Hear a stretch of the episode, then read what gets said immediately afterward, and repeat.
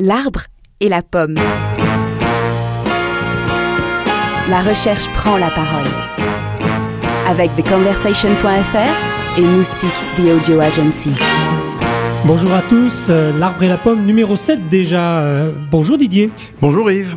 Alors au moment où euh, des milliers de chercheurs tirent la sonnette d'alarme concernant l'état de la planète, il nous a paru important de nous poser la question de notre modèle économique. En effet, vous vous souvenez, c'est dans la droite ligne de ce que nous avions vu lors de notre émission sur les ressources. Euh, nous vivons depuis des décennies d'un modèle économique linéaire, euh, sans se soucier vraiment du lendemain. Nous concevons, nous fabriquons, nous consommons, puis nous jetons. Nous allons nous poser la question aujourd'hui de la pertinence d'autres systèmes, d'autres modèles, et par exemple de celui de l'économie circulaire. Alors Didier, vous avez invité trois chercheurs autour de nous, trois spécialistes qui vont nous accompagner pendant cette émission. Vous nous les présentez? Tout à fait. Amandine Cramp, bonjour. Bonjour.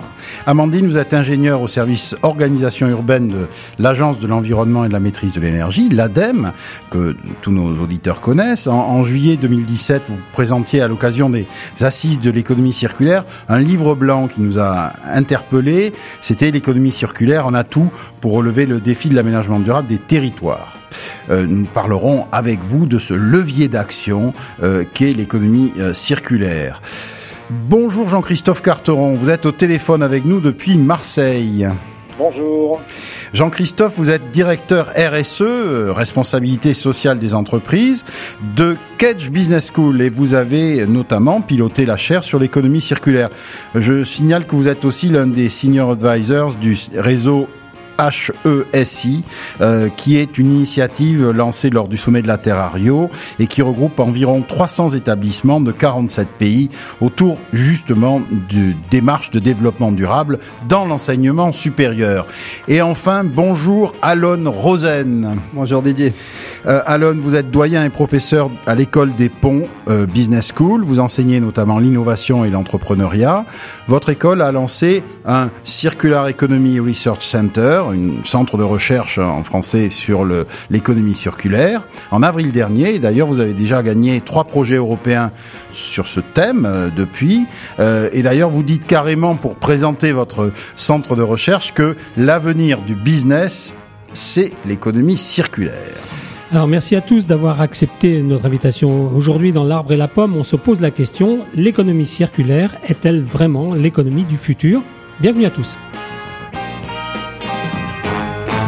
My conversations with you kept me inspired. The question of whether God is bound by the laws of science. Make America great again. L'espérance de vie qu'ils ont gagnée, ils le perdent de dire quoi. Science and reason matter. Dans la nature, tout est recyclé. Les plantes absorbent la lumière, les feuilles poussent, la terre est enrichie, les graines germent. Le cycle peut alors recommencer. Il n'y a pas de gâchis, tout est réutilisé. En fait, le gâchis tel qu'on le connaît n'est dû qu'à une seule espèce, la nôtre. Mais peut-être plus pour longtemps. L'économie circulaire met un terme à notre manie du tas d'ordures et transforme nos déchets en véritables ressources. Elle intègre la durabilité au design des produits pour qu'ils gardent leur valeur jusqu'au bout et puissent être ensuite réintroduits dans le cycle de production. Le déchet d'une industrie devient ainsi la matière première d'une autre. L'Union européenne est d'ores et déjà en chemin vers l'économie circulaire. Grâce à l'éco-design, la prévention des déchets, la réutilisation et le recyclage des produits, les entreprises européennes rendent notre société et notre environnement plus résistants. Au cours des années à venir, cela pourrait contribuer à l'économie de milliards d'euros la création d'emplois et une réduction massive des émissions de gaz à effet de serre. Alors contrôler et gérer les flux de matières premières et les flux d'énergie, réguler, fabriquer des objets conçus pour être recyclés, faire que tous les produits que nous utilisons deviennent idéalement des ressources. La solution est tellement évidente qu'on se demande pourquoi on n'y a pas pensé plus tôt. Alors, l'économie circulaire, l'heure ou panacée? Jean-Christophe Carteron, je commence par vous. Euh, on entend beaucoup parler d'économie circulaire depuis environ euh, la fin des années 90, mais de quoi parle-t-on exactement? Ah, comme vous le disiez tout à l'heure, Didier, tout d'abord, si on parle d'économie circulaire, euh, c'est pour contrebalancer un système qui serait, euh, lui, linéaire. Alors, sans rentrer trop dans les détails, ce que vous expliquez tout à l'heure, c'est que la façon aujourd'hui dont une bonne partie de nos entreprises gagnent de l'argent, c'est en, en, grossissant le trait, bien sûr. Je prends des ressources, qu'elles soient brutes ou transformées, je les assemble, je les transforme en tour, et puis je les vends, et puis c'est fini. Donc, c'est assez, assez linéaire, en effet. Si on parle d'économie circulaire, et si on en parle de plus en plus, c'est que euh, ben, l'être humain semble avoir découvert la finitude de, de notre petite planète, et que euh, bah, il y a différents problèmes, entre autres que les ressources que je croyais complètement illimitées, bah, le sont pas tout à fait, voire pas du tout, euh, qu'il y a beaucoup de ressources dont on parle que de, de, quelques années de stock, et puis que le produit, une fois qu'il a été utilisé par euh, par le consommateur, eh bien il a la mauvaise idée de pas disparaître euh, par magie et il se transforme souvent en déchets, et que par contre les déchets, ça on n'en manque pas. Donc finalement on s'est rendu compte euh, que dans la nature aussi, euh, c'est un système qui fonctionne plutôt bien, puisque ça fait quand même quelques milliards d'années que, que, que, la Terre fonctionne. Et dans la nature, il n'y a pas de déchets. Euh, ça n'existe pas. C'est un, un, une chose qu'on a inventée, nous les humains. Lorsqu'il y a un arbre ou un, animal ou quelque chose, que ce soit la chose qui meurt, euh, en fait, instantanément, ça devient la ressource pour quelqu'un d'autre. Euh, il n'y a qu'une succession de cycles. Et ce qui permet à la vie de fonctionner depuis euh, plus de 3 milliards d'années dans un système clos, c'est justement la succession de ces cycles. Alors, comme on n'est pas forcément, c'est pas encore prouvé, mais comme on n'est pas forcément plus bête que le reste du, le reste du vivant, euh, avec différents acteurs, euh, on a euh, bah, différents chercheurs partout dans le monde on se sont posé la question de euh, comment comment on pourrait euh, euh, repenser ce système. Et donc à, à il y a quelques années, avec d'autres acteurs comme l'Institut de l'économie circulaire, FNH ou la Fondation Ellen MacArthur, et bien sûr avec l'ADEME, et puis encore une fois, hein, c'est quelque chose qui est beaucoup beaucoup plus large que, que, ce qui se passe en France. On a regardé ce qui avait été déjà fait, ce qui avait été testé, ce qui avait été recherché, donc il y avait des, des, des, des gens qui avaient fait de la recherche là-dessus, et on s'aperçoit clairement que le concept va bien au-delà de la problématique de la gestion des déchets, et qu'il s'agit vraiment de repenser un système complet pour découpler la croissance économique et la consommation des ressources. C'est-à-dire qu'on est passé, euh, on est passé, euh, si je j'essaye de vous résumer, d'une économie linéaire à une économie de recyclage et ensuite à une économie vraiment circulaire, c'est ça? Oui, alors on n'y est pas encore, hein, pour le coup. Hein. On n'y est pas encore. L'économie dans laquelle on est est, euh, est clairement euh, une économie encore linéaire.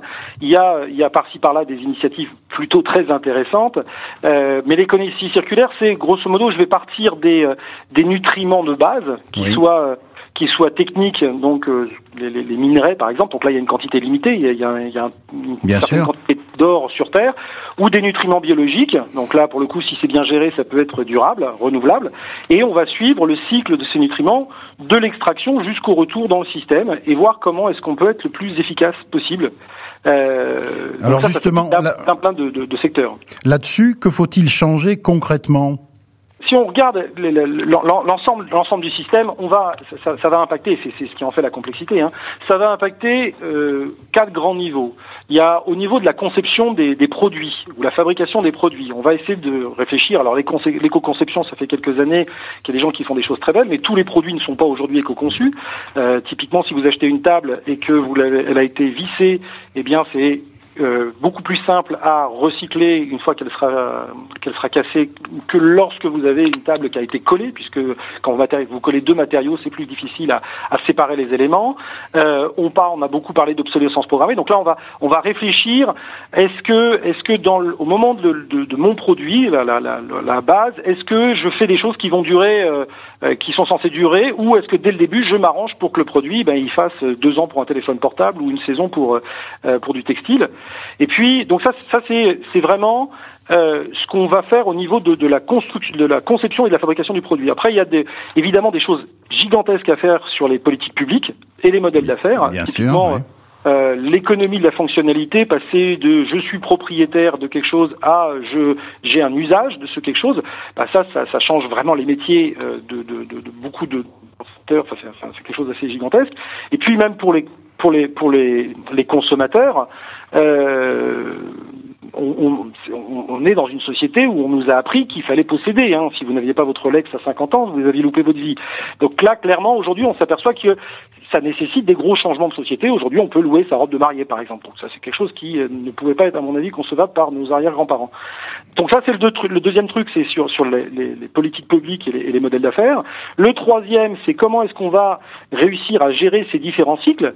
Euh, très clairement, aujourd'hui, euh, si vous avez un vélo, euh, bah, comment est-ce que je vais euh, euh, le faire durer le plus longtemps? Donc comment est-ce que je vais le réparer? Ensuite, une fois que j'ai fini d'utiliser ce vélo, est-ce que je peux le partager? Est-ce que je le, je le donne à Emmaüs? Est-ce que je le vends sur eBay?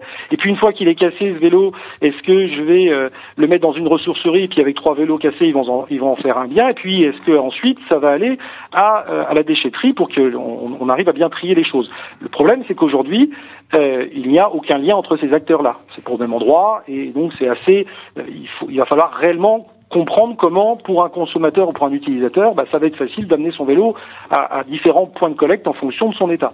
Et puis, et là c'est à mon avis un des, un des grands chantiers, c'est euh, la mutation complète de, de, de notre environnement euh, qui va à la fois des euh, de, de, de, problématiques de normes, de règles comptables, de règles fiscales. Et puis, il faut, euh, à mon avis, et il y a d'autres d'autres gens de l'enseignement supérieur ici, euh, changer la façon dont on enseigne et, et, travailler beaucoup à tout ce qui est sensibilisation et éducation. Donc là, il y a beaucoup de, de des choses qu'il faut faire, y compris, on nos auditeurs auront noté, améliorer le cycle du cycle, si j'ai bien compris. mais quels sont les freins, puisqu'on reste dans la métaphore des qui est-ce qui empêche le système de s'y mettre uniquement, uniquement le profit? Non, il y, a, différents trucs. Si, je reste dans, le cas du vélo dont, on parlait, on voit bien que ça implique un grand nombre d'acteurs qui, jusqu'à présent, soit ne travaillent pas ensemble, soit même de temps en temps sont en concurrence. Donc ça, c'est un vrai, chantier à faire travailler les gens ensemble. Hein. Au, au, niveau, si on reste au niveau du système, euh, quand on parlait tout à l'heure de fiscalité, euh, Aujourd'hui, on taxe le travail, mais on taxe très peu les ressources et, pas du tout la production, ou très peu encore la production de déchets, ou pas assez peut-être la production de déchets. en termes comptables, il faut changer la façon dont on comptabilise. Aujourd'hui, quand vous avez un stock de matières premières, ben, il y a un amortissement, donc chaque année, il perd de la valeur. Or, si on est dans quelque chose où justement il faut préserver la matière première, eh bien, mmh, mmh. quelque chose devrait devrait changer. Au niveau juridique, le statut du déchet doit évoluer. On a, on a, on, on peut pas faire n'importe quoi avec un déchet. Enfin, heureusement d'ailleurs Hein. Mais donc il y a, y a, des tonnes de choses. Et puis comme je disais tout à l'heure sur sur l'enseignement, euh, il y a des très belles initiatives dans beaucoup d'établissements d'enseignement supérieur. C'est malheureusement pas encore massifié sur tous les universités et grandes écoles euh, dans le monde. Donc ça c'est sur le système et puis sur les acteurs en tant que tels. Euh, bah, repenser un business model, c'est compliqué. Euh, quand vous vendiez euh, des pneus et que vous commencez à vendre du kilomètre parcouru ou vous vendiez des ampoules et que vous commencez à imaginer vendre des, euh, des euh, de la lumière, bah, c'est pas tout à fait la même chose, c'est pas les mêmes métiers dans l'entreprise. Euh, et puis et puis derrière, il y a aussi des choses qui sont assez assez complexes, c'est que les, les bons élèves dans un système non durable, genre par exemple les gens qui font le tri, qui mhm. sont des gens très bien, hein, euh, ont un système, un business model qui n'est pas lui non plus euh, cohérent avec euh, l'économie circulaire, puisque grosso modo, ils sont payés à la tonne, à la tonne de déchets traités. Donc, si on arrive à mettre en place un système où il n'y a plus de déchets, il va falloir repenser le métier de ces gens-là. Ce qui n'est pas forcément évident puisqu'ils sont en avance par rapport à, beaucoup de choses. Donc, on a beaucoup de, il y a beaucoup de réflexions. On en est au tout début. Il y a plein de petits, qu'on appelle des quick wins, hein, des petits projets pilotes qui marchent très très bien. Ce que je pense, c'est qu'il y a encore très très peu de stratégie profonde avec un vrai un vrai changement de mindset. Euh, Jean-Christophe Carteron, dans dans dans l'optique d'un monde financiarisé, quand on voit la difficulté qu'ont les politiques à, à, faire payer des impôts aux GAFA, ne serait-ce que ça. Euh, Est-ce que euh, cette financiarisation du monde n'est pas l'obstacle majeur en fait aussi à, à l'établissement d'une nouvelle économie euh, circulaire ou, ou, en tout cas moins destructrice? Je, je, pense que le, le déséquilibre qu'il y a entre la sphère financière et la sphère du monde réel, elle est un problème, quel que soit le système économique qu'on a. Hein. Euh, il, y a. Il y a un déséquilibre des pouvoirs, et à partir du moment où vous avez un déséquilibre des pouvoirs, c'est excessivement compliqué de mettre des choses en place. La, la, la, la bonne nouvelle, c'est que euh, les, on commence depuis euh, et je veux dire 5-6 ans, alors il y a toujours eu des exemples très bons depuis des, très longtemps, hein, mais depuis 5-6 ans, on commence à avoir une vraie structuration avec des choses qui marchent, et quand ça marche, c'est rentable. Et donc le monde de l'entreprise a malgré tout un, un intérêt à, à, à, y aller, et on voit des choses assez intéressantes qui, euh, ouais, qui, qui, se mettent en place. Vous pouvez nous donner un ou deux exemples de, de choses qui se mettent en place justement au niveau des entreprises? Ben, Quand vous avez, par exemple, quand je, parlais tout à l'heure de, la, de, la, de, de, de, ce système de recyclerie, etc., ce que je trouve intéressant, c'est qu'on a euh, sur, le, sur, sur les territoires, mais je pense que l'ADEME pourra, pourra donner des exemples très concrets aussi sur, sur, sur le territoire, euh, mais euh, quand on lance des réseaux de réflexion, euh, typiquement en mettant autour de la table euh, des entreprises, des ONG, des collectivités, à l'échelle nationale ou à l'échelle plus locale, eh bien on crée des dynamiques entre des acteurs qui jusqu'à présent ne se parlaient pas. Et on commence à imaginer, euh, on le voit par exemple dans le secteur de, de, de l'ESS, hein, tout ce qui est, tout ce qui est l'entrepreneuriat social, le secteur de l'insertion, c'est un enjeu absolument gigantesque et on voit aujourd'hui des choses qui sont euh, bah, qui, ouais, qui sont des, des, des belles exemples, des beaux exemples de réussite. Euh, voilà, des entreprises d'insertion que je connais sur Marseille, par exemple, qui font des choses absolument fabuleuses. Et donc, en fait, le problème vient du fait d'essayer de mettre ensemble, euh, de créer des réseaux. Parce que l'économie circulaire, ça peut pas être que des acteurs individuels, quoi. C'est forcément des réseaux. Ouais, ça va, ça va même un petit peu au-delà, si je peux, si je peux me permettre. Aujourd'hui, on est dans une phase artisanale, et c'est normal. Hein, euh, ça, ça, met du temps à changer, à changer un système. Hein. On n'est pas du tout, euh, comme vous le disiez tout à l'heure, le modèle dominant n'est pas du tout un modèle circulaire. On est encore très clairement dans un modèle euh, économique linéaire. Euh, il y a une vraie question, et ça, je pense que c'est un, un des enjeux majeurs. Une des raisons pour lesquelles tout le monde monte dans le wagon, c'est que tout le monde y voit un intérêt. Il y a, on, on, se sent bien qu'il y a quelque chose. Par contre, ce qui est très intéressant, c'est que quand on regarde les acteurs, il y a deux grands courants de pensée, et, euh, et évidemment, euh, c'est aussi ces deux grands courants de pensée qui parlent avec les mêmes mots et qui croient parler de la même chose ne parlent pas de la même chose. Vous avez des gens qui vont considérer que l'économie circulaire, c'est un moyen. C'est un moyen de faire du développement économique sans vraiment questionner quoi que ce soit. Euh, typiquement, on parlait de l'économie de partage. Euh, Aujourd'hui, j'ai pas les moyens d'acheter un Hummer qui pollue beaucoup. Si demain vous montez une entreprise qui permet, qui me permet de louer un Hummer pour deux heures, eh ben, je vais pouvoir polluer, ce qui est quand même pas vraiment génial. Mais c'est vraiment une économie de partage. On a, on a, on a mutualisé un, un, un bien. Soit l'économie, c'est juste l'économie circulaire, c'est juste un moyen, ou alors c'est euh, une réflexion qui questionne complètement le modèle de société qu'on veut. Euh, ça, il ne s'agit pas simplement de, trouver une formule magique pour faire que la planète puisse supporter euh, une surconsommation complètement effrénée d'une partie de la population, mais qu'on s'interroge sur nos modèles de croissance, euh, la façon dont on va analyser la performance des, des, des États ou des organisations. Euh, on n'est pas forcément, on, pour, on, pourrait intégrer du lien social, du partage, de la collaboration, ce qu'offre vraiment vraiment l'économie euh, circulaire.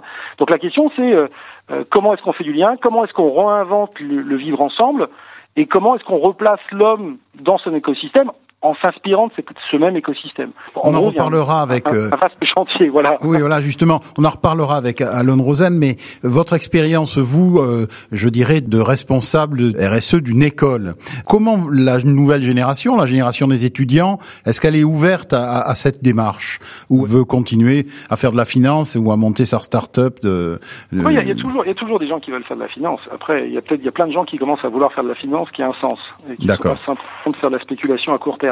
Donc ça, c'est ça, c'est plutôt quelque chose de bien. Ce que je trouve génial euh, et à fort avec les, les, les, les, nouvelles générations, c'est que moi, j'ai, quand, j'avais leur âge, je collectionnais les vinyles, et puis après, j'ai collectionné les CD, et eux, ils sont même plus propriétaires du fichier MP3.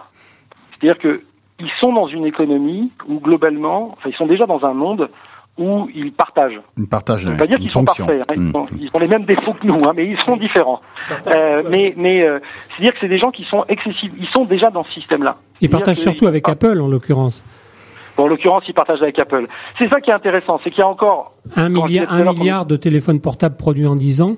Et, et, évidemment, évidemment. Et avec avec un système. Tout à l'heure, on parlait des freins euh, ou quand Apple change à chaque génération, bon, je suis un, un petit peu, j'exagère un petit peu, mais le chargeur de son portable, euh, ce qui fait qu'il n'y a aucune normalisation, c'est-à-dire qu'il n'y a rien qui est compatible à rien, donc vous êtes obligé dès que votre système casse de pouvoir, il n'y a rien qui est réparable, etc. Donc il y a, il y a je, je mets surtout pas Apple en, en, en, en exergue, même s'il y a certainement des, des, des très belles choses faites chez eux.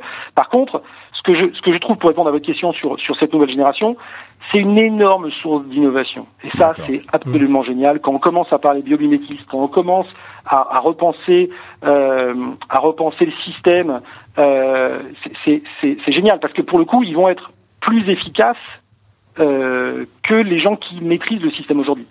C'est assez, assez enthousiasmant, je dis. Depuis la révolution industrielle, l'Europe fonctionne sur un modèle économique qui consiste à extraire, fabriquer, consommer, jeter.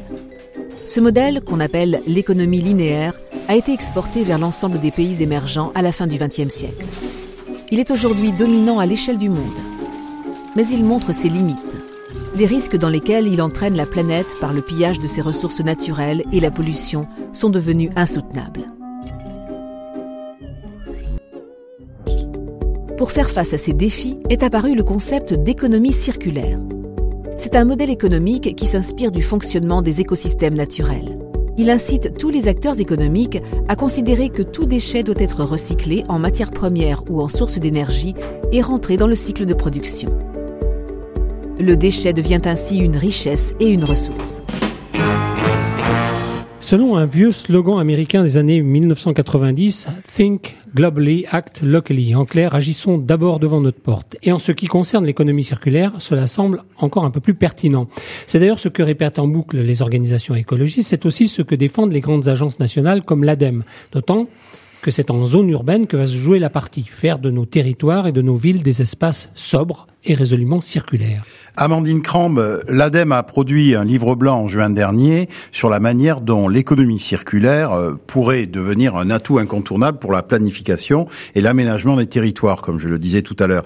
Alors pourquoi les zones urbaines sont-elles particulièrement concernées par les problématiques de l'économie circulaire? J'ai fait la transition justement avec Monsieur Carteron euh, qui, qui a très bien introduit le concept et euh, ben, qui rappelait cette question euh, de pénurie des ressources, pénurie des matières premières. et cette pénurie, elle se fait notamment par l'augmentation de la population au niveau mondial. Si, si, on prend outre les questions de consommation, etc. Et il se trouve que l'augmentation de la répercussion, on le voit directement sur les zones urbaines et sur euh, sur les villes, puisque c'est là où il y a la plus grosse concentration euh, de population mondiale.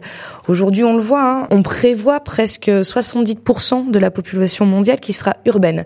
Donc du coup, ça concentre ben, les lieux euh, de consommation, de gaspillage, et là où il va y avoir aussi le plus d'impact. Et à contrario, euh, là aussi je rejoins sur la question des nouvelles générations comme source d'innovation, c'est aussi dans les villes où on et dans les zones urbaines où on imagine euh, le plus facilement en fait euh, des nouvelles services, des nouvelles façons de changer les choses, notamment pour pallier un peu les, les problèmes qu'on peut avoir euh, à vivre dans ces villes. Et, euh, et donc c'est pour ça qu'il est important de travailler sur les territoires et les zones urbaines. Ce qu'on a vu, hein, c'est euh, euh, là aussi, hein, ce qui a été dit, c'est que le concept va bien plus loin que, que la question des déchets, et, euh, et c'est pour ça que c'est intéressant de prendre l'économie circulaire comme un concept un concept vivant puisque à la base on, on l'appliquait euh, sur des questions euh, d'écologie industrielle puis vraiment très lié en tout cas nous à l'ADEME hein, euh, c'était vraiment on a poussé sur la question du déchet du recyclage du réemploi également sur l'énergie par les échanges de flux. Et on s'est dit en fait si ce concept on pouvait se l'approprier en tout cas nous en tant qu'urbanistes hein, moi je fais partie d'un service qui travaille sur la ville essentiellement euh, si on pouvait se l'approprier pour euh, pour imaginer une nouvelle approche en fait euh, de concevoir de recycler, d'imaginer en fait les villes et les services urbains qu'on met dedans. Donc c'est comme ça en fait qu'on a réfléchi parce qu'aujourd'hui quand on parle ville durable, on avait euh, on avait une approche plutôt euh, en silo. Euh, voilà, c'est ça. Quels sont les éléments essentiels de cette approche des territoires? Parce qu'on parle des déchets, de l'alimentation. Quels, quels, quels, sont les, les éléments qui, que vous voulez mettre ensemble? Voilà, bah justement, c'était comme comme vous le dites, un déchet. On parlait en silo, transport, énergie, mmh, mmh, mmh. bâtiment. Et, euh, et en fait, ce qu'on veut mettre en exergue, parce qu'on vend plus du bâtiment, on vend de l'habité aujourd'hui. Oui. On vend plus du transport, on vend de la mobilité. Euh, donc on fait évoluer, euh, on fait évoluer les concepts. Et euh, ce qu'on a pu voir, c'est que en partant du principe d'économie circulaire, on pouvait bah, éco-concevoir euh, les villes.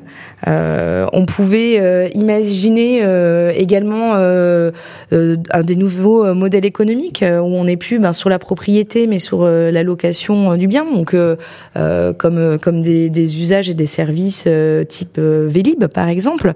On est sur la mutualisation, chacun a son garage, etc. Donc voilà. Et donc quand on a toutes ces nouvelles façons de voir, tous ces nouveaux modèles économiques qui arrivent, qui viennent perturber en fait le, le, le, service classique de la ville, ben ça nous oblige à réinventer la ville.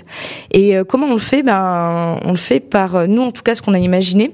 On est parti de, de trois choses. Si vous imaginez une ville plutôt existante, hein, on est quand même sur l'existant parce que c'est là aussi l'économie des ressources. Vous avez pris des exemples, vous avez des, des, des, des enfin, on parlera tout à l'heure d'exemples concrets, mais quand vous parlez d'une ville, c'est des villes de taille moyenne, c'est forcément Paris ou c'est juste Non, absolument tout. On va on va voir après comment on a travaillé dessus, mais c'est absolument tout à n'importe quelle échelle. Euh, donc ce que je disais, c'est sur la question d'usage de modèles économiques et de flux en fait, on peut euh, l'appliquer euh, à n'importe quoi euh, pour imaginer les villes. Et donc justement sur la taille, on s'est rendu compte qu'il fallait que ça soit multiscalaire, que ça soit des échanges en permanence, que ça soit un écosystème, presque un métabolisme. Et ça peut être le cycle. On peut le faire au niveau d'un logement, d'un bâtiment, d'un quartier, de la ville. On a grandi aux villes à côté, donc du territoire plus large. Et euh, nous, le, ce qu'on a trouvé, c'est que ça peut aller euh, du petit village, mais jusqu'à la métropole, où c'est euh, c'est l'échelle en fait où on est capable de vraiment tout faire en termes d'échange de flux, en termes d'écosystème, en termes de réseau aussi, de métabolisme. Et on peut zoomer, dézoomer en permanence, et ça fait tout est tout est en cycle. Quand vous parlez de métabolisme, vous voulez dire quoi exactement? C'est un peu le concept qu'on a dit tout à l'heure. Hein, sur euh, euh, dans la nature, il n'y a pas de déchets. Ah euh, c'est une succession de cycles. Voilà. Et donc nous, on se dit, ben en fait, euh, c'est euh, pour ça, c'est que c'est des écosystèmes, c'est des métabolismes où il y a que des échanges en permanence, où le déchet des uns est la, est la ressource des autres. Et donc on se dit, ben en fait, on peut imaginer des interactions de territoire comme un métabolisme. On essaye de faire du biomimétisme euh, au niveau euh, pas technologique, mais au niveau euh, d'échange de territoire. Et ça passe par quoi? Ça passe par le politique, ça passe par les élites, ça passe par comment on convainc les gens de s'inventer un futur urbain vivable et, et co-construit? Bah ah, ça passe par plusieurs choses. Euh, la stratégie, en fait, euh, pour un territoire, euh, il faut qu'on on travaille beaucoup sur la stratégie et la planification. Donc, on a des documents de planification. On peut éco-concevoir les documents de planification en fait. Euh, c'est là où on met tous les principes dès le document de planification et la stratégie. Et euh, ça peut être après euh, jusqu'à euh, bah, l'éducation, la pédagogie autour du simple citoyen, de l'usage qui fait son espace. Donc il y a vraiment toute une chaîne. ça réinvente aussi bah, les gouvernances quand on a toutes ces échelles différentes et, euh, et tous ces acteurs, en fait, on met des acteurs qu'on n'avait pas l'habitude de mettre autour de la table. Euh, Aujourd'hui, on le voit, le, citoyen est un acteur en fait euh, de, là où il habite euh, en participant. Le budget participatif, voilà, on prend l'exemple de Paris, mais ça se fait ailleurs. C'est aussi comment on peut, à son échelle, être un acteur et aussi, ben, quand on met tous les acteurs des c'est ça qui est important. Les acteurs économiques étaient parfois oubliés quand on faisait euh, les, les, conceptions des, des espaces.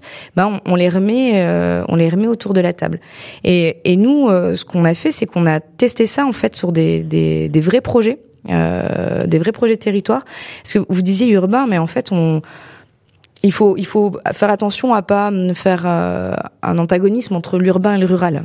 Aujourd'hui, en France, il n'y a pas de tout est urbanisé faut être euh, faut être honnête. Après il y a des il y a des zones et des, des zones économiques qui sont euh, qui ont des, des, des valeurs différentes. Donc euh, des valeurs agricoles des valeurs urbaines. Et il y a du coup c'est les services en fait presque qui définissent l'espace. C'est vrai que vous allez avoir les services urbains les avoir un peu moins à la campagne. Donc comment on arrive à faire qu'il y a une un équilibre entre ces territoires et des échanges équilibrés avec chacun une spécificité de valeur? Et comment on a fait? Ben ça a été, on a essayé de convaincre des élus. Euh, sur leurs projets de territoire. On a essayé de convaincre des aménageurs, on a essayé de convaincre euh, des associations, euh, des entreprises, des entreprises de, de, de BTP euh, et, euh, et, des gros constructeurs. Vous avez hein. essayé, mais vous avez réussi? Ben ouais. On a réussi parce que là, ce que je suis en train de vous expliquer, euh, ce que vous retrouvez dans notre livre blanc, on l'a pas fait en chambre en fait. On se l'est appliqué nous aussi le principe d'économie. Vous avez fait un appel à projet Exactement. On s'est dit plutôt que de réfléchir dans notre coin euh, de chercheurs et d'ingénieurs en disant bah on trouve ça vachement bien puis maintenant vous allez l'appliquer et en fait ça marche pas. On s'est dit bah on va le tester en direct euh, in situ sur euh, sur des territoires en faisant un appel à projet, un appel à manifestation d'intérêt. Manifestation d'intérêt. Oui, en disant est-ce que vous aussi vous vous dites que ça peut être un, un levier intéressant d'imaginer différemment votre planification et votre aménagement par le biais de l'économie circulaire? Et, euh, et il faut savoir que donc l'ADEME, on est plutôt connu euh, pour euh, aider financièrement et donner pas mal d'argent pour les projets. Bah là, on n'en donnait pas. On a dit, est-ce que euh, comment on recrée Vous allez accompagner les projets On les a accompagnés, mais donc ça veut dire que l'expertise et l'accompagnement, ça a une valeur qui peut être une valeur non monétaire. Hmm. C'est ça aussi comment on réinvente des modèles économiques. C'est ben entre nous, en créant un réseau d'échange, d'expertise, voilà. Et on a eu, ben on a eu plein d'appels, on a eu plein de projets, et on a testé ça en direct avec eux. Ah, on a découvert dans, cette émission qu'on anime euh, régulièrement avec euh, avec Didier, l'arbre et la pomme, dans une émission consacrée aux ressources, que euh, par exemple il y a un service à Paris qui est très pratique qui s'appelle les encombrants et que quand on a marre de son placard dans sa chambre ou marre de sa commode, on la met sur le trottoir avec un numéro, on a téléphoné, en bref tout le monde connaît le système et elle est ramassée. Et on s'est aperçu lors de cette émission que ben en fait on pensait alors le bobo que je suis pense systématiquement que on prend en charge ma vieille commode et qu'elle est recyclée. Eh bien non, parce que si elle a du plastique dessus, si elle a des vis en métal dessus, elle ne sera pas recyclée, elle sera enfouie. Donc tout d'un coup, ça fait un peu baisser l'intérêt consacré aux encombrants, d'autant plus qu'on se rend compte que des privés, des gens, euh, sont ramassent le, soir, notamment la nuit, les, notamment les communautés roms euh, voilà, qui sont autour des ramassent des choses sur les trottoirs, les démontent et euh, effectivement font l'effort de démonter les commodes euh, où il y a du métal et du plastique et, et font le tri hein. et font le tri eux-mêmes. Est-ce qu'il n'y a pas beaucoup de communication quelquefois dans, dans, les villes, dans les territoires, sur la manière dont on fait le recyclage et, et qu'est-ce que on peut faire que ça suit derrière quoi? Bah, c'est assez vaste en fait. Euh, si vous voulez, c'est une question aussi euh, d'offre et de demande. Je suis pas convaincue. On, fait beaucoup de communication, mais pas que dans les villes et au niveau des villes, mais dès l'école en fait sur les questions euh, du recyclage aujourd'hui. et on essaye de vraiment ces questions-là. Mais le recyclage en fait, ça se réfléchit dès l'achat. Mhm. Donc c'est ça qui est important aussi. C'est là où il faut apprendre à consommer aussi différemment. Et nous après sur, euh, en tout cas sur pas toutes les villes, mais il y a certaines villes euh, sur, sur les sur les grandes agglos euh, comme Paris, c'est difficile de prendre. Bah, tout le monde n'a pas sa voiture, donc d'aller faire soi-même l'effort d'aller dans la déchetterie, mhm. etc. Dans, dans, dans les territoires périurbains, c'est ce que font les gens. Et c'est là où il y a du recyclage, euh, notamment avec bah, du, du, partenariat avec des associations type Emmaüs qui vont récupérer pour retravailler, puis avec des ressourceries, etc. Et donc euh, la, la, communication, euh, elle va se faire euh, par, par le biais de l'éducation et faire avant l'achat.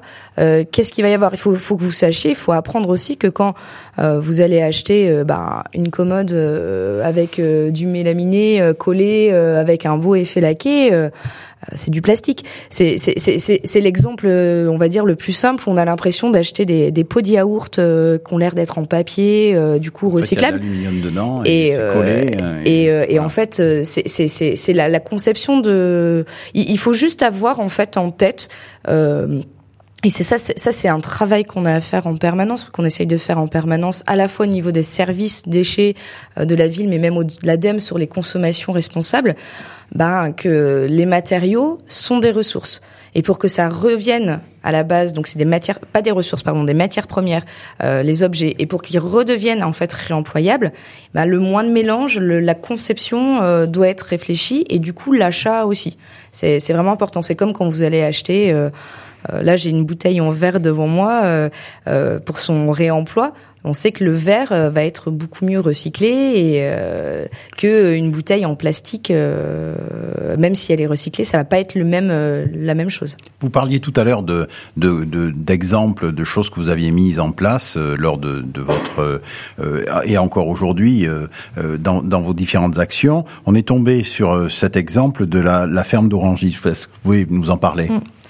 Oui, donc euh, je disais qu'on avait expérimenté en direct avec des territoires et notamment euh, pour euh, tester avec eux euh, ce que ce qu'il y a dans ce dans ce livre blanc ça, ça vient d'eux aussi en fait. C'est eux qui on a appliqué avec eux en disant on va essayer ça est-ce que ça marche avec tels acteurs? Oui ça marche, non ça marche pas, on le garde pas, on passe à autre chose. Donc c'était c'est ça un peu la compilation. Et si on prend l'exemple de, de Rissorangis, euh, c'est assez intéressant. Euh, je pense que vous entendez tous un peu parler euh, des jardins partagés, des AMAP, des écoquartiers où il y a tous euh, le petit jardin et mmh. où on va faire venir un agriculteur pour qu'il produise les légumes parce que souvent ce qu'on a en tête dans l'agriculture urbaine, c'est forcément du maraîchage. Or, euh, on peut faire de l'agriculture responsable avec un emploi euh, différent que le simple maraîchage. Et euh, et donc là, on était sur un territoire avec eux. Ils voulaient, ils avaient une parcelle agricole, ils avaient une parcelle qu'ils voulaient faire en écoquartier et juste faire, voilà, du, du jardin, faire venir un agriculteur en régie et pour alimenter l'écoquartier en AMAP. Et ce qui était intéressant, euh, mais euh, nous, on a re-questionné en fait plus largement l'ensemble du projet, parce que c'était presque deux projets différents. Donc, comment les inclure plus largement? Et aussi euh, en disant, bah, quitte à faire une production agricole, déjà, est-ce que la map va être suffisamment rentable par rapport au nombre de familles qu'on va avoir? Non, parce qu'il faut aussi avoir une question de rentabilité, parce que c'est dans la dans la pérennité en fait de, l'exploitation. Et euh, pourquoi pas imaginer en fait que ça soit couplé ben à l'alimentation euh, des cantines scolaires, des de la cuisine générale pour tous les services de la ville, euh, simplement hors que le simple écoquartier. Est-ce que il y aurait pas plutôt peut-être une filière à développer hors maraîchage? Parce que peut-être que vous avez assez en fait d'alimentation en, bio ou en, ou en maraîchage. Euh, on a on a requestionné en fait toutes ces toutes ces choses là et on a en fait aussi euh, requestionné euh, comment euh, les productions de l'écoquartier euh, des déchets euh, pouvaient être en lien avec l'activité agricole qui prévoyait. Donc euh, même euh, peut-être sur la question de chaleur, sur la question euh, d'énergie, sur comment faire l'aménagement ben, pour que les écoulements de l'eau en fait viennent pas polluer ensuite ben, le, la parcelle qui est, qui est plus loin. Comment il y aurait un vrai échange et pas simplement deux choses qui sont superposées l'une à côté de l'autre en imaginant que une AMAP ça suffisait à faire vivre un agriculteur et qu'en plus tout le monde allait, allait se servir dedans. On a vu que c'est un, exemple sur lequel vous êtes euh, intervenu, mais est-ce que vous diffusez aussi des outils? Est-ce que vous faites connaître auprès du très grand public des outils euh, particuliers euh, très rapidement? Euh, bah, on, on, essaye. Après, il faut savoir que c'est quand même, on était sur une expérimentation, donc euh, hmm. c'est quelque chose d'assez novateur. Donc, on est en train encore de consolider euh, les choses avant, avant de les diffuser. Mais sur cette question de l'économie circulaire, déjà, on a relancé un appel à manifestation d'intérêt, et donc on a créé une communauté d'acteurs, donc de villes, avec des élus, etc., pour pouvoir diffuser mieux au niveau déjà du technique. Et en termes d'outils, on a plein de projets de recherche, de recherche-action là aussi, hein, de la recherche applicable pour avoir des outils qui vont permettre d'évaluer un peu euh, euh bah, la valeur d'un territoire euh, par le par les, les, productions et les flux, par les échanges, euh, de la modélisation et beaucoup on, on s'appuie énormément sur le numérique puisque pour nous voilà le numérique là aussi c'est pas un moyen une finalité mais c'est une réflexion comme l'économie circulaire qui permet à notre sens euh, d'accélérer la transition écologique et énergétique sur laquelle on travaille tous les jours à l'ADEME. L'économie circulaire est un beau concept qui est maintenant installé dans le paysage économique c'est plus un objectif de demain, c'est une réalité concrète parce qu'il y a un ensemble d'acteurs économiques, qu'il s'agisse du monde associatif, des collectivités, des petites ou des grandes entreprises, qui ont compris qu'il fallait faire évoluer notre modèle économique et ce modèle d'économie qui préserve les ressources, qui consomme, qui réduit les déchets, qui recycle, ça crée de la valeur. C'est une belle aventure vers laquelle il faut s'engager. Ceux qui s'y engageront les plus vite auront le plus de chances de peser dans cette économie nouvelle. C'est bien s'il y a une compétition. Ça veut dire que beaucoup de gens vont s'y engager et s'il y a beaucoup de gens qui s'y engagent, c'est qu'il y a de la valeur. Donc ça veut dire que c'est un vrai modèle économique. Alors, faut-il rendre l'économie circulaire sexy euh, Comment faire pour attirer les vocations? Faut-il l'enseigner dans les écoles de commerce? Faut-il prouver par A plus B qu'elle va rapporter énormément? Que faut-il faire in fine pour qu'elle devienne le domaine dominant? Alon Rosen, euh, si on comprend bien votre vision de l'économie circulaire à, à, l'école des ponts euh, Business School, euh, c'est la phase qui suit l'économie du recyclage. On l'a vu. Mais dans l'économie circulaire, on va faire en sorte que la plupart des déchets ne soient même pas produits, c'est ça? Alors, comment est-ce que les, les, vous mettez en, en, en, scène dans une école tout ça? Très bonne question. Et disons, tout ça, c'est oui, on peut arriver à, une, vision des zéro déchets, mais ce sera pas si vite et ce sera pas tout de suite.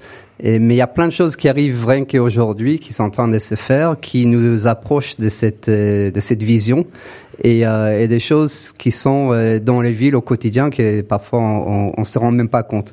Et j'aime les, les exemples, donc je vais je vais en donner deux. Si on peut changer quelques modes d'usage. Et les exemples classiques aujourd'hui, c'est par exemple Vélib, Autolib. Mais ça réduit le besoin d'être propriétaire des autos, des vélos, etc. Donc déjà, on réduit à la fois les consommations, l'acte d'achat, et donc on a moins besoin de recycler des voitures et, et des vélos. Donc ça, ça va de soi. Et un autre exemple, et peut-être moins connu des grands publics, mais et on peut prendre des, choses en, économie circulaire, on parle des, on a pas mal des buzzwords, et, mais des, des upcycling, c'est des upcyclages plutôt que recycler en upcycle. Et, et en gros, ça veut dire quoi? Si on prend quelque chose de, basse valeur et l'on transforme en objet de, de valeur assez élevée, et par exemple les bâches des camions, qu'on transforme en sacs hipster étanches comme Freitag en Suisse ou Bilum ici en France. Et donc rien qu'avec ces deux exemples-là, on voit bien que on, on prolonge les, les, vies, la durée de vie d'un produit, on change son usage, on repense euh, ce qui pourrait être un déchet qui sont autrement envoyés être recyclé, un nouveau produit qui est porté avec fierté par euh, euh, sa propriétaire ou son propriétaire, le cas échéant.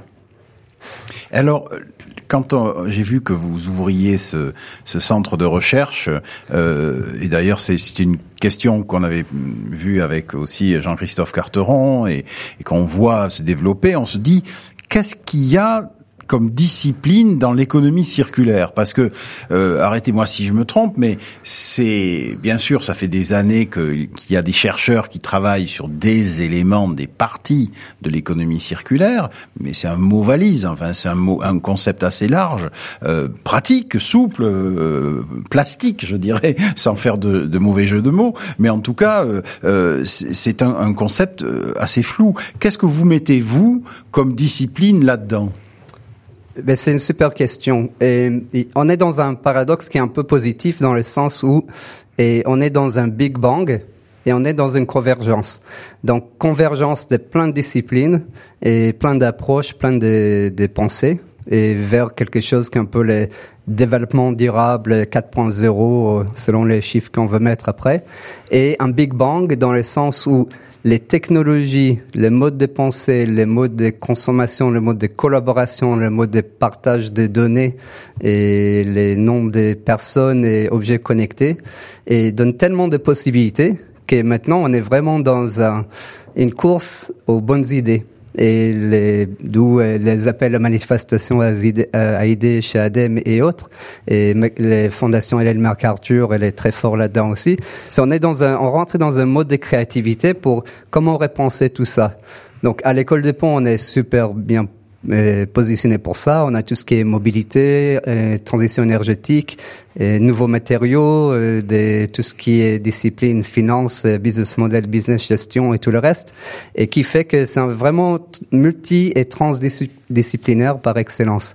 Et, et c'est ça qui le rend sexy, et c'est que ça fait appel à tous ces, ces disciplines, toutes ces connaissances, et à un nouveau, nouvel état d'esprit, un mindset qui est et économie circulaire et que je pense que dès qu'on met ces lunettes là et ça change beaucoup la façon qu'on voit le monde et euh, on pose beaucoup plus de questions et on arrive avec beaucoup moins de réponses. Donc ça aussi, ça fait une discipline supplémentaire qu'on propose, c'est le passage euh, aux questions. Et, euh, et, moins poser des réponses et plus dire comment on peut penser autrement notre façon de consommer, ce qu'il faut être propriétaire, locataire ou simple usager et collaborer, et consommer seul, en groupe, etc. Et c'est ça qui, qui est vraiment très intéressant. Si on prend une fois de plus un exemple très sympa, c'est c'est avec cette euh, approche, on peut prendre quelque chose qui est, je pense, connu de tous, comme les smart cities. Et on dit, OK, on a les smart cities, c'est beaucoup, euh, on parle des, des EDF, des GDF et des, des grands ah, acteurs des, réseaux, et on parle des réseaux. et, et ou de mobilité, mais là aussi on peut dire et nous on a un projet d'ailleurs un des projets européens, c'est comment rendre les citoyens connectés utile et, bon citoyen.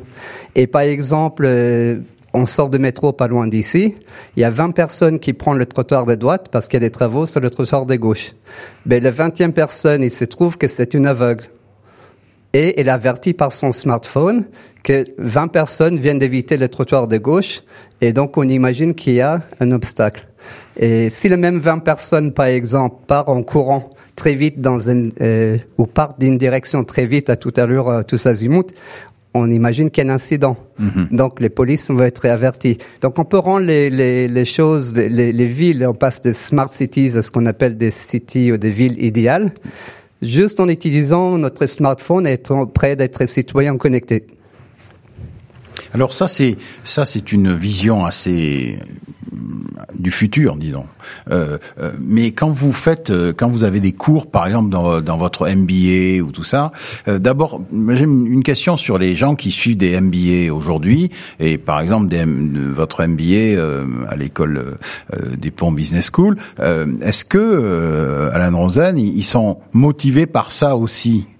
Euh, est-ce qu'est-ce qu'il y a une motivation? Est-ce que vous sentez chez eux une motivation sur ces sur ces domaines euh, qui sont pas évidents quoi Quand on appelle quand on apprend la finance, on apprend la finance. Quand on apprend le marketing, on apprend le marketing. Là, c'est comme vous l'avez dit, c'est transdisciplinaire, c'est multidisciplinaire.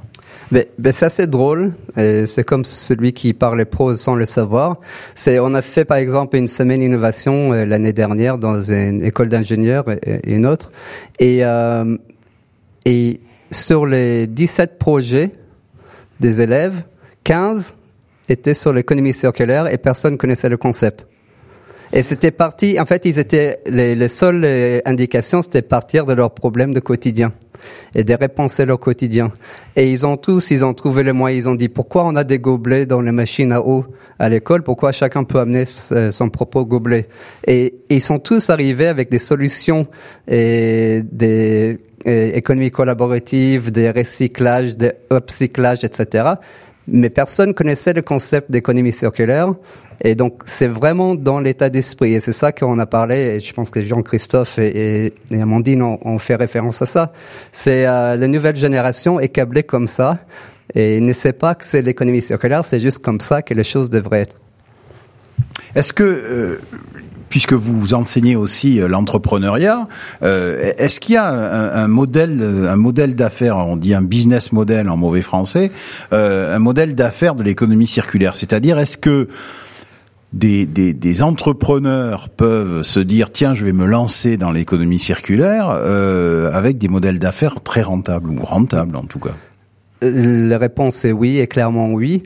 Et ça peut être très simple. On parle des Kiloutou, par exemple, et tout le monde connaît, mais et, je pense qu'il y a même un capital, euh, une émission sur les loueurs des parasols sur le Côte d'Azur. Et comment y récupérer les parasols Tous les ans, changer une petite pièce qui valait pas grand-chose pour remettre en état, remettre au goût du jour et relouer ça année après année. Et, et ça, c'est un exemple très simple, mais très rentable d'un esprit économie circulaire. Et il y a plein d'autres, et aujourd'hui, ils deviennent de plus en plus technologiques, avec les objets connectés, les big data, etc. On va voir euh, une explosion des business models qui sont euh, et rentables et économie circulaire. Alors, euh, Alan Rosen, vous vous intéressez à des gens qui sont euh, qui sont en, âge de faire des études supérieures. Euh, c'est une question qui s'adresse à, à, vous, mais aussi à Amandine ou à Jean-Christophe. Je ne sais pas s'il est toujours avec nous depuis Marseille, mais euh, l'idée c'est qu'est-ce qu'on fait pour les plus jeunes? Parce que moi, j'ai un fils de 10 ans euh, qui est dix fois plus consumériste euh, que je ne le suis moi, euh, alors que je suis né dans euh, les Trente Glorieuses et que théoriquement on m'a appris la consommation de masse. J'ai un fils qui consomme, ne se cherche pas d'excuses pour le faire et, et n'a pas cette conscience-là. Est-ce que les choses sont faites dans le cycle d'études français pour que les plus jeunes soient sensibilisés à ça? Ben, je, je, peux donner un exemple de notre MBA de, de l'année dernière. Et un des projets, dans les projets, on a fait un Startup Challenge. Et un des projets, c'était un parent qui en avait marre d'avoir ses surconsommerismes et d'avoir un jouet qui avait une durée de vie de deux semaines avec son fils. Et donc, il a conçu tout un, un processus d'impression 3D et des jouets sur mesure ou des réparations des jouets sur mesure et des recyclages. Et euh, par exemple, les, les plastiques qu'on utilise dans l'impression 3D est très facilement recyclable.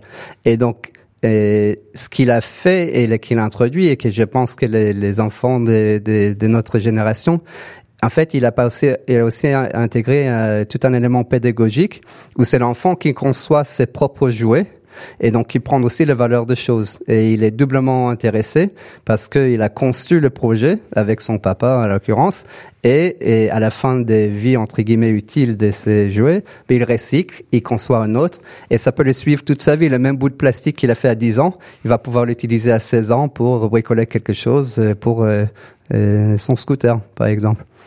Amandine, une réflexion là-dessus sur l'ADEME et euh, les plus jeunes et les plus jeunes. Oui, bah, l'exemple qui a été donné euh, est très bon hein, parce que c'est vrai que quand on donne euh, la question de, du coup de la valeur en fait euh, du produit transformé, puisque la consommation qu'on fait c'est sur du produit transformé, je pense que ça interroge. Si on prend sur le côté alimentaire, d'expliquer que ce poisson-là en fait il il n'est pas il, il est pas carré à la base.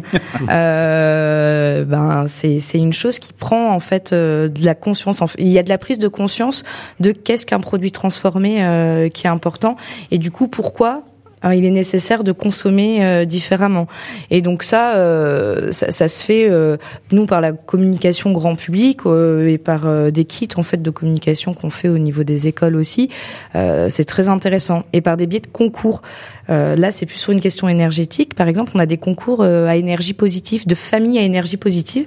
Où on intègre l'ensemble d'une famille, qui est un concours sur une année pour des économies des économies d'énergie et du coût de consommation. Et donc ça prend les, les, les enfants du coup euh, à comprendre pourquoi ils doivent moins consommer ça ou moins consommer d'énergie. Euh, et puis ça, ça, ça va cibler à un moment donné les parents aussi parce que l'enfant n'est pas venu n'est pas devenu consommateur, c'est pas inné dans son dans sa naissance d'être consommateur. C'est aussi euh, la société, ce qu'on lui inculque oui, et de voir. et même si nous en tant qu'adultes on a cette conscience-là de dire ah bah peut-être qu'on certains pas tous mais qu'on devrait consommer différemment. L'enfant non, mais c'est par l'éducation du qu'est-ce qu'un produit transformé, qu'est-ce que sont les, matières premières dedans, et aussi euh, par le jeu et, la pédagogie, euh, le concours, euh, c'est très intéressant. Alain Rosen, le, vous parliez tout à, tout à l'heure du numérique, de l'impact du numérique sur l'économie circulaire. est-ce que vous pouvez nous donner un exemple Vous parliez de big data, tout ça, mais est-ce que vous pourriez nous donner un exemple de, de comment ça peut s'articuler ces deux choses-là? Et je vais donner un exemple simple. Et une fois de plus, euh, les, tout ce qui est Internet d'objets. Mhm. et, par exemple, on achète un four euh, d'une certaine marque et, qui a un souci des thermostats. Et au lieu d'attendre que ça soit défaillant, en fait, aujourd'hui, les capteurs, ils vont annoncer bien en avance qu'il y a un souci potentiel avec euh, telle ou telle pièce. Et donc, c'est, on passe à la maintenance des choses cassées à la prévention des, des, des problèmes. Et donc, c'est quelque chose de très simple. À l'école des ponts, on va à l'échelle, par exemple, on fait ça pour des ponts, donc les, les vrais ponts. Et aujourd'hui, on, met les capteurs et quand on est câblé avec un esprit et économie circulaire, on dit bon, ben attention, les capteurs, il faut beaucoup. Ça utilise des ressources Exactement. Et puis ça aussi, ça demande de l'énergie. Donc aujourd'hui, on peut développer des, capteurs piézoélectriques qui sont chargés par les vibrations des voitures qui passent sur le pont. Et du coup, on peut faire quelque chose qui a une durée de vie infinie et qui n'utilise pas d'électricité et pourtant est très utile dans ces modèles circulaires. Jean-Christophe Carteron voulait intervenir depuis Marseille?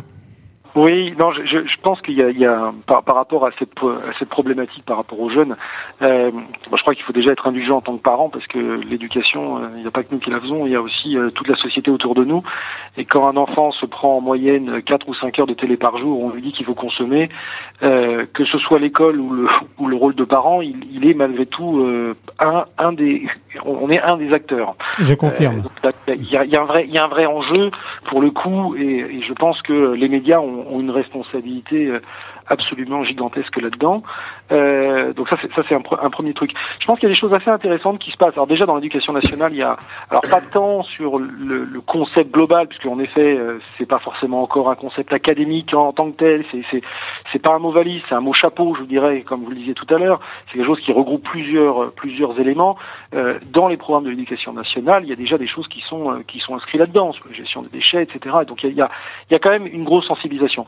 Euh, une initiative qui est plutôt intéressante, on a monté un, un, un test international de connaissances sur les grands enjeux du monde. Euh, et on est en train de travailler, euh, donc qui s'appelle le Sulitest, qui est déployé aujourd'hui partout dans le monde. Et, euh, et on est en train de déployer, entre autres, euh, ce qu'on va faire normalement l'année prochaine avec l'université de Cergy, c'est de fabriquer des modules spécifiques pour les futurs euh, instituteurs, enfin professeurs des écoles, pour justement accompagner aussi le corps professoral, quelle que soit la population, on pourrait aussi le faire dans l'enseignement supérieur, hein, mais pour justement euh, voir comment ils peuvent s'approprier ces concepts-là, parce que euh, un, c'est pas quelque chose que tous les adultes connaissent, et le preuve, c'est qu'on est, on fait des émissions comme aujourd'hui, c'est parce que bah, il y a peut-être encore besoin de, de diffuser ce concept. Euh, et puis, euh, et puis, euh, je pense, je pense qu'on on, en parlait tout à l'heure. Hein, c'est un projet de société. C'est un projet qui va changer si on y arrive euh, à changer tout un modèle de société. Donc ça prend du temps, forcément. Et je pense que toutes les petites initiatives euh, qui ont été données euh, aujourd'hui, euh, ou les plus petites et moins petites d'ailleurs, euh, bah, c'est des pièces d'impulse qui est indispensable pour que justement il y ait ce basculement. après, ça prendra du temps. Peut-être que peut-être que votre fils aura moins de problèmes avec son fils. Alors voilà Didier, l'arbre et la pomme, c'est terminé pour aujourd'hui sur cette note d'espoir de Jean-Christophe Carteron. Euh, merci à tous nos invités, merci Didier. Prochain rendez-vous euh, début décembre? Début décembre avec une émission sur les séries télévisées et les séries euh, sur Internet bien entendu. Voilà, avec des plein de festivals qui ont lieu un peu partout en France où les villes se disputent euh, le, le, meilleur des festivals entre Lille, Cannes, euh, Angoulême et j'en passe.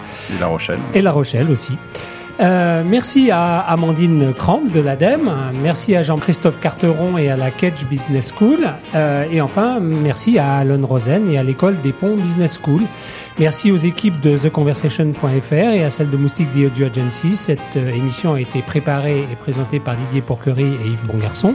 Elle a été réalisée conjointement par Thierry Imberti et Joseph Carabolona.